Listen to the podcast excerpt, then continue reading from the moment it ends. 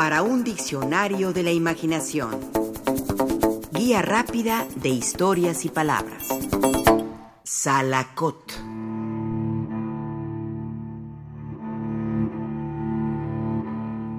En uno de sus cuentos, el escritor inglés y premio Nobel de Literatura Rudyard Kipling describe así a un soldado inglés en una parte muy desolada, pobre y hambrienta de la India. Scott llevaba puesto el uniforme de casa de drill manchado por el tiempo, muy blanco en las costuras y algo desgastado en los puños. William le contempló pensativamente, desde el salacot hasta sus botas tobilleras engrasadas. Scott se arregló el uniforme, le trajeron el caballo, se montó en él y cabalgó junto al convoy de un tren con su salacot bien sujeto por un barbiquejo.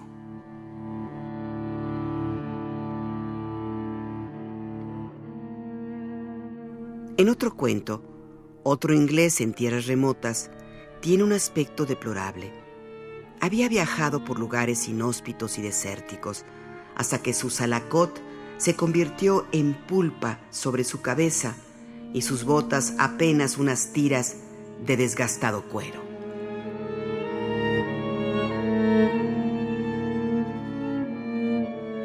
Rudyard Kipling, que también fue soldado y sirvió en la India, debió haber sido desde entonces por su afición a escribir historias y por su salacot que lo protegía del inclemente sol sobre su cabeza.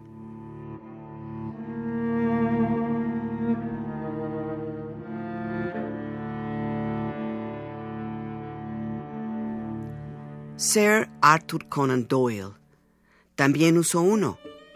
Habrá sido allá por el año de 1900, durante la guerra contra los Boers en Sudáfrica.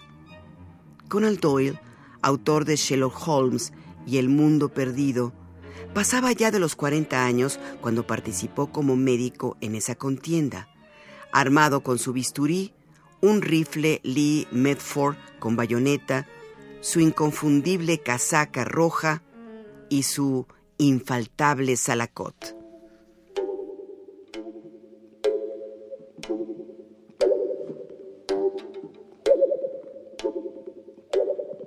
El salacot es un sombrero o casco, en un principio fabricado de tela y luego con materiales más duros con una cubierta y forro de índole textil, usado por exploradores, aventureros y muy en especial por ejércitos coloniales.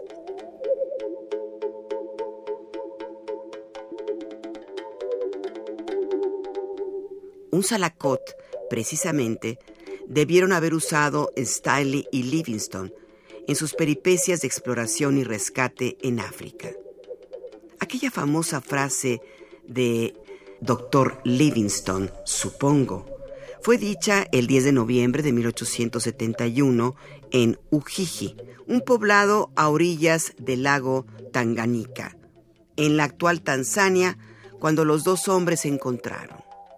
Livingstone, que buscaba las fuentes del río Nilo, había desaparecido sin dejar noticias, y Henry Morton Stanley fue enviado a buscarlo. Era como encontrar una aguja en un pajar, pero lo logró. Los dos hombres se reconocieron como europeos. Los dos usaban sobre sus cabezas sus propios alacots.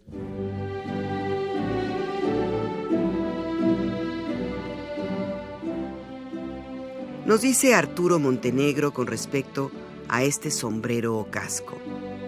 Si bien el salacot es una de las prendas características de no pocos ejércitos coloniales, lo cierto es que fueron las tropas del Imperio Británico las que lo usaron con mayor gallardía.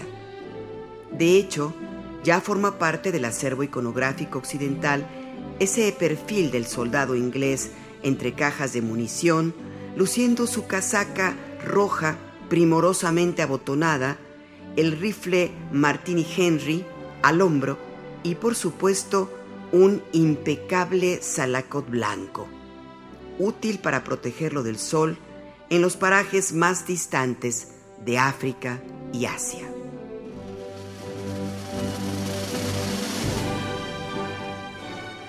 Jacinto Antón, por su parte, nos informa que si hay un elemento de vestuario que caracteriza como ningún otro la aventura y la exploración, es el salacot Escribo la palabra salacot y ya me fluye de inmediato por las venas un irresistible anhelo de tierras exóticas y grandes peripecias. El salacot, como saben, es el característico e icónico sombrero en forma de casquete para protegerse del sol usado por los exploradores, cazadores, tropas coloniales y aventureros de toda clase en las zonas tropicales. También llamado Salakoff o topi y conocido en inglés como pit helmet, safari helmet o sun helmet. Está dotado de una cupulita de aireación en lo alto y orificios a los lados para lo mismo y con una banda alrededor o pugaree. La palabra salacot, aunque muy usada y divulgada en países anglosajones, no tiene su origen en Europa. En realidad procede de las Islas Filipinas. Según el Diccionario de la Lengua Castellana, por la Real Academia Española, publicado en 1884, el salacot es un sombrero filipino en forma de cazuela o quitasol, más o menos adornado y rico, hecho de un tejido de tiras de caña o de otras materias, como el filamento que se saca de los peciolos del nito, la concha carey, etc. Así, salacot es un término del tagalog, el habla cotidiana hablada en ese archipiélago.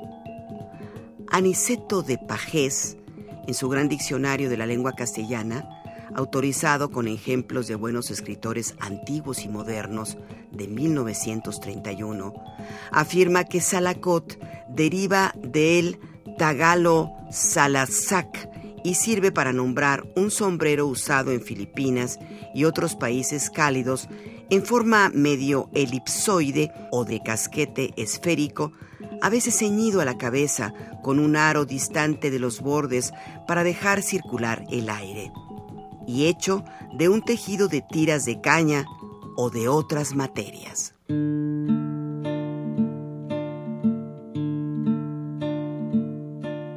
Hay quien le ha buscado un origen ruso, porque en algunos momentos se le ha denominado Sarakov.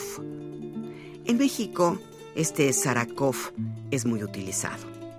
Carlos Fuentes la usa así en varios textos. En su libro Inquieta Compañía, Así describe a Emil Bauer.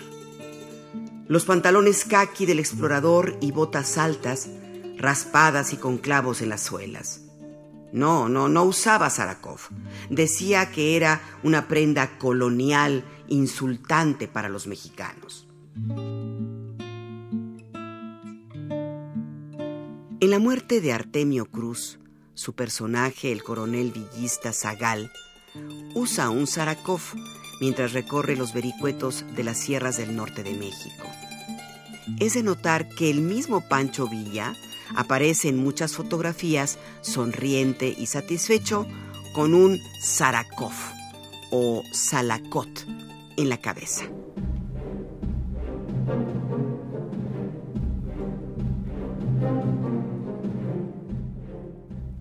De Filipinas el Salacot pasó a las regiones malayas, donde de seguro empezó a ser visto y adoptado por los británicos.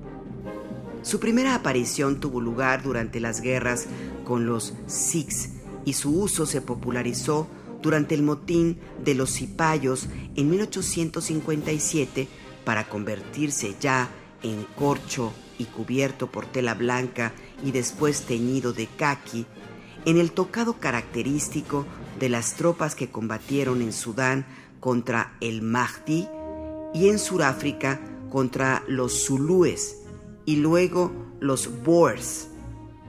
A partir de entonces, vemos al Salakot en la iconografía de aquella época.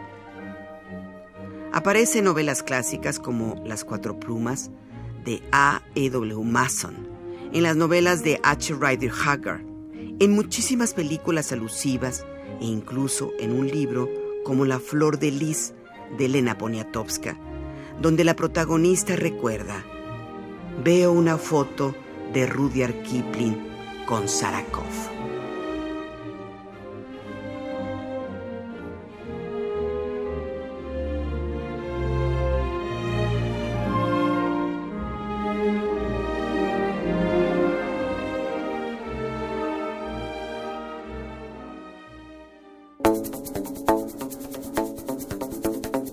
Participamos en este programa Juan Ramírez, Rafael Méndez, María Eugenia Pulido, Mauricio Carrera y Pilar Muñoz.